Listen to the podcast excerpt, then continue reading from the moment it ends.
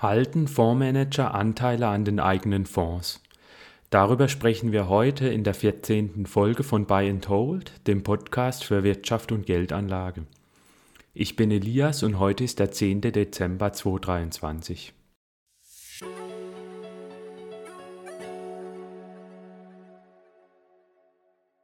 Heute geht es um die Fondsmanager von aktiv verwalteten Fonds. Investieren diese in Deutschland oder in den USA tatsächlich in die eigenen Fonds? Darüber habe ich einen Artikel geschrieben für die deutschen Wirtschaftsnachrichten. Dafür habe ich dann auch Fondsgesellschaften aus Deutschland befragt, ob deren Fondsmanager in die eigenen Fonds investieren. Und ich habe auch das Marktforschungsinstitut Morningstar nach aktuellen Zahlen für die USA angefragt. Ich werde zuerst darauf angehen, wie die Situation in den USA ist, wie viele Fondsmanager dort in die eigenen Fonds investieren. Dann werde ich auf Deutschland eingehen. Dann werde ich erklären, warum die Infos für Anleger wichtig ist und zum Schluss werde ich noch sagen, was man daraus lernen kann. Also zuerst ein paar Worte über die USA. In den USA ist es so, dass die Fonds seit 2005 offenlegen müssen, ob die Fondsmanager selbst in ihren Fonds investiert sind oder nicht. In Europa gibt es keine entsprechenden Offenlegungsregeln. Ich habe daher dann Morningstar angefragt, ob mir diese aktuellen Zahlen zu der Situation in den USA geben können. Ich habe dann aktuelle Zahlen für 2023 erhalten. Und zwar für alle aktiv gemanagten ETFs und aktiv gemanagten Publikumsfonds die in den USA domiziliert sind. Es sind insgesamt 7844 Fonds und ETFs. Es war dann so, dass bei 39,2 Prozent von all diesen Fonds der Fondsmanager keinen einzigen Anteil an dem Fonds hielt. Bei 45,1 Prozent der Fonds war der Fondsmanager mit bis zu einer Million US-Dollar investiert. Und bei 15,7 Prozent der Fonds war der Fondsmanager mit über einer Million US-Dollar investiert. Wenn man die aktiven ETFs außen vor lässt und sich nur die aktiv verwalteten Publikumsfonds anguckt, dann sind die Zahlen leicht höher, dann sind etwas mehr Fondsmanager investiert, aber auch nicht sehr viel mehr. Also die Zahlen sind dann nur geringfügig höher. Man sieht also, dass sehr viele Fondsmanager gar nicht investiert sind. Knapp 40 Prozent sind gar nicht investiert. Und bei weiteren 45 Prozent ist unklar, ob hier nennenswertes Investment besteht. Es könnte ja theoretisch auch bloß sein, dass die mit einem US-Dollar investiert sind. Das sieht man ja nicht in den Zahlen, wie viel die tatsächlich in den Fonds angelegt haben. Und nur bei jedem sechsten Fondsmanager besteht wirklich ein größeres Investment von einer Million US-Dollar. Das heißt, es gibt sehr viele Fondsmanager, tausende von Fondsmanager in den USA, die gar nicht in ihren eigenen Fonds investieren. Ein häufiger Einwand ist nun, dass gesagt wird, dass die Fonds womöglich nicht zu den persönlichen Anlagezielen des Fondsmanagers passen. Zum Beispiel könnte es sein, dass ein Fondsmanager einen Anleihefonds managt, aber selbst zu 100% in Aktien investiert ist, einfach weil er vielleicht mehr Risiko in Kauf nehmen will und eine höhere Rendite erzielen will. Oder dass ein Fondsmanager vielleicht ähm, einen Themenfonds managt über Immobilienaktien, aber selbst jetzt nicht Immobilienaktien in seinem Portfolio übergewichten will und daher da selbst nicht rein investiert. Deshalb habe ich dann Morningstar auch nochmal angefragt, ob sie mir zum Beispiel nur Zahlen für die aktiv verwalteten Aktienfonds geben können, also ETFs und Publikumsfonds wieder, um zu gucken, ob da das Investment dann höher ist. Und da war es tatsächlich dann so, dass etwas mehr Manager über eine Million US-Dollar in ihren Fonds investierten. Und zwar waren es da 23 Prozent. Davor haben wir ja gesehen, dass es 15 Prozent waren, über alle Fondsarten hinweg. Also wenn man auch noch Anleihefonds und Immobilienfonds und so weiter berücksichtigt. Und 52 Prozent der Aktienfondsmanager investierten weniger als eine Million US-Dollar. Davor haben wir ja gesehen, waren es nur 45 Prozent. Auch hier bei Aktienfonds muss man also festhalten, dass sehr viele Manager nicht investiert sind. Man kann sich dann auch nochmal die einzelnen Aktienkategorien anschauen. Ich habe dazu dann auch nochmal Morningstar extra angefragt, damit sie mir auch nochmal die einzelnen Kategorien der aktiv verwalteten Aktienfonds zusenden. Und da sieht man dann, dass die Themenfonds bei Fondsmanagern weniger beliebt sind. Also sie investieren eher lieber in Fonds, die zum Beispiel in globale Value-Aktien aus dem Large Cap-Bereich investieren oder in ähm, Large Cap-Fonds, also die nur in Large Cap-Aktien investieren. Aber sie investieren dann zum Beispiel weniger gern, in Fonds, die nur in Immobilienaktien investieren.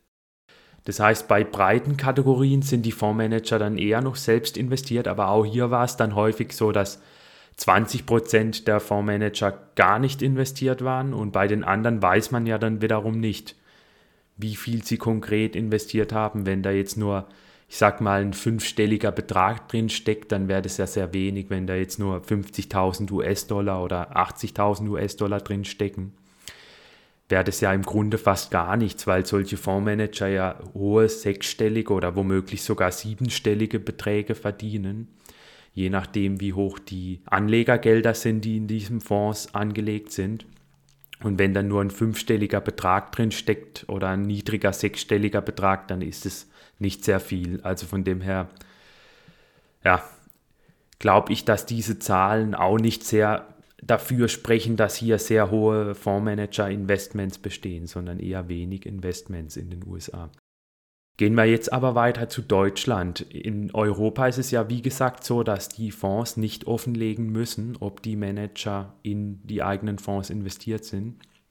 Ich habe dann auch den Fondsverband BVI angefragt, ob dazu Zahlen vorliegen, wie hoch der Anteil von Managern ist, die in ihre eigenen Fonds investieren oder andere Informationen.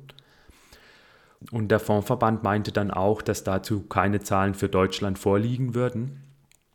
Ich habe dann mal die zehn volumenstärksten Fondsgesellschaften aus Deutschland befragt, wie die eben die Eigeninvestments von Fondsmanagern handhaben, ob da zum Beispiel Regeln bestehen, dass die Fondsmanager investieren müssen, mit wie viel Geld an Fondsmanagern investiert sind und ich habe dazu eben, wie gesagt, die zehn größten Fondsgesellschaften befragt, die die meisten Gelder von Anlegern aus Deutschland verwalten. Das sind zum einen die DWS-Gruppe, die hat im Jahr 2022 Gelder in offenen Publikumsfonds verwaltet in Höhe von 305 Milliarden Euro. Also das waren jetzt Gelder von Anlegern aus Deutschland. Die Zahlen sind vom Fondsverband BVI. Danach kam die Union Investment mit 178 Milliarden Euro. Dann die Allianz Asset Management Gruppe mit 152 Milliarden Euro. Dann die DK mit 142 Milliarden Euro. BlackRock mit 61 Milliarden Euro. Flossbach von Storch mit 49 Milliarden Euro. Universal Investment mit 46 Milliarden Euro. Amundi mit 41 Milliarden Euro. Und danach kam dann Hansa Invest und Franklin Templeton mit jeweils 16 bzw. 15 Milliarden Euro. Darunter sind jetzt aber auch Gelder zum Beispiel aus ETFs, also nicht nur ähm, aktiv verwaltete Fonds, aber es dürften ja auch sehr viele Gelder aus aktiv verwaltenden Fonds enthalten sein. Das Ergebnis in der Umfrage war dann, dass sich sechs Fondsgesellschaften gar nicht zurückmeldeten Zwei wollten sich nicht äußern oder bloß im Hintergrund und zwei machten Angaben. Eine Angabe machte Union Investment. Hier sagte eben ein Sprecher, dass die Fondsmanager nicht verpflichtet sind, in die eigenen Fonds zu investieren. Daher würden dazu auch keine Daten vorliegen. Ein wesentlicher Teil der Leistungsbeurteilung sei aber die relative Performance eines Fonds. Allianz Global Investors erklärte in einer E-Mail, Bei Allianz Global Investors werden sämtliche Fondsmanagerinnen ermutigt, in von ihnen bzw. ihren Teams gemanagte Produkte zu investieren. Hiermit soll eine Eingleichung der Interessen mit den Kunden erreicht werden. Verpflichtend und im Rahmen der variablen Vergütung (Deferred Compensation) umgesetzt wird dies aber erst nach Überschreiten bestimmter Verdienstschwellenwerte. Bitte haben Sie Verständnis dafür, dass wir uns zu Fragen nach genaueren Zahlen (Anzahl, Höhe der Investments etc.) nicht äußern können. Dies sind zum Teil äußerst individuelle und damit vertrauliche Informationen. Ich habe dann auch noch mit einem weiteren Sprecher von einem Anbieter telefoniert und er meinte dann im Hintergrund, dass man die Daten aufgrund des Datenschutzes nicht herausgeben würden, aber dass der Compliance-Abteilung schon Daten darüber vorliegen würde, ob hier die Fondsmanager investiert sind oder nicht. Aber ihr könnt auch hier nicht einfach Daten für einzelne Fondsmanager herausgeben und sagen, wie viel ihres persönlichen Vermögens diese eben in den Fonds investiert haben. Das ist sicherlich teilweise nachvollziehbar, also hier konkrete Investments herauszugeben, geht nicht ohne weiteres. Da müsste er sicherlich dann zu jedem Fondsmanager nochmal hin und fragen, ob das in Ordnung geht. Und das wäre sicherlich auch ein sehr großer Aufwand für so eine kleine Presseanfrage. Ich halte aber die Argumentation dennoch nicht für 100% nachvollziehbar. Zum einen könnte der Anbieter ja auch bloß sagen, wie viele von allen Fondsmanagern investiert sind, also welcher Anteil von allen Fondsmanagern in den jeweiligen Fonds investiert ist. Oder man könnte zum Beispiel zumindest sagen, dass hier gewisse Regeln bestehen, dass man investieren muss, weil ich habe in der E-Mail auch gefragt, ob es eben auch Regeln gibt, die vorschreiben, ob ähm, ein Fondsmanager investieren muss. Von daher gehe ich persönlich auch davon aus, dass die meisten Fondsmanager hier nicht investiert sind in der Branche, weil ansonsten die Anbieter diese auch kommunizieren würden, ist meine Meinung. Gehen wir nun mal weiter und sprechen wir darüber, warum diese Information wichtig ist, ob der Fondsmanager in den eigenen Fonds investiert ist oder nicht. Es ist eben laut Studien so, dass die Fonds sich besser entwickeln, in denen der Manager selbst Anteile hält. Etwa schreibt der Fondsexperte Russell Kinnell von Morningstar in einem Artikel aus dem Jahr 2020, in früheren Tests habe ich herausgefunden, dass die Eigentümerschaft eines Managers nach den Gebühren der zweitbeste Indikator für eine Outperformance ist.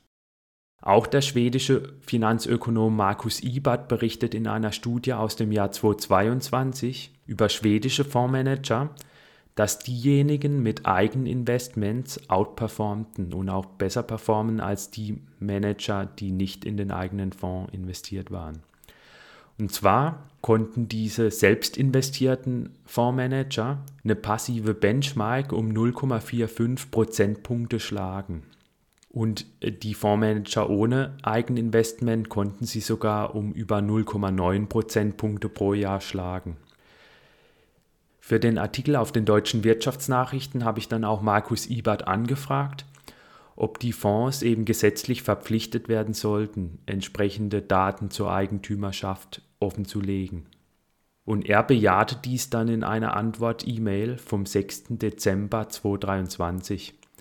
Der Assistenzprofessor der Copenhagen Business School schrieb dann in der E-Mail, dass er diese Information für extrem relevant für Fondsinvestoren erachtet und schrieb dann weiter.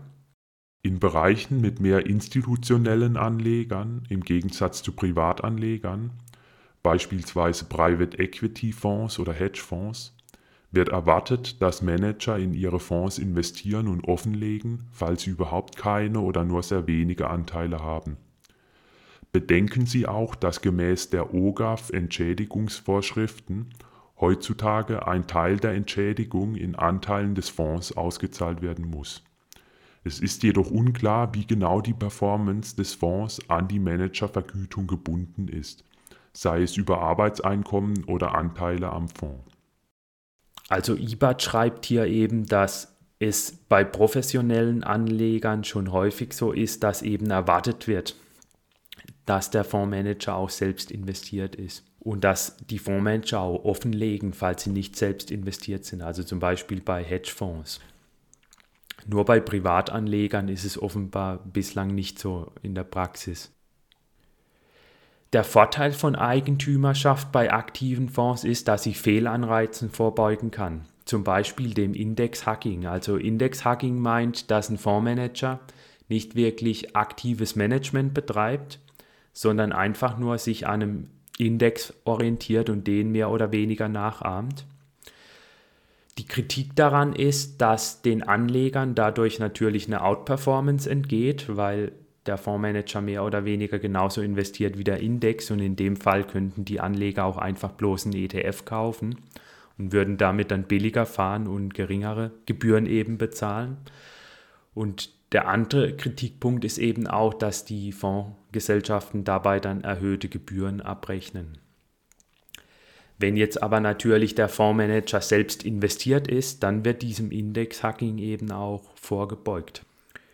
Eigentümerschaft kann außerdem Karriererisiken entgegenwirken. Es ist zum Beispiel laut Studien so, dass Mittelzuflüsse in einen Fonds für das Einkommen und die Karriere von dem Fondsmanager wichtiger sind als die Performance des Fonds. Das heißt, ein Fondsmanager kann sein Einkommen vor allem steigern, wenn er eben auch Mittelzuflüsse hat und er ist dann auch eher in der Lage, eine bessere Stelle zu bekommen und bei der neuen Stelle dann auch ein höheres Gehalt zu bekommen.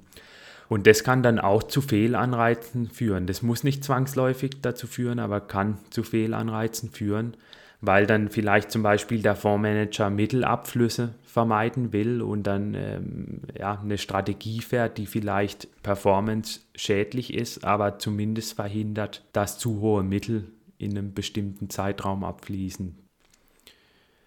Halten wir also als Fazit fest, es sind hier sehr viele Fondsmanager in den USA nicht investiert und auch in Deutschland scheint so, dass hier viele Fondsmanager nicht investiert sind.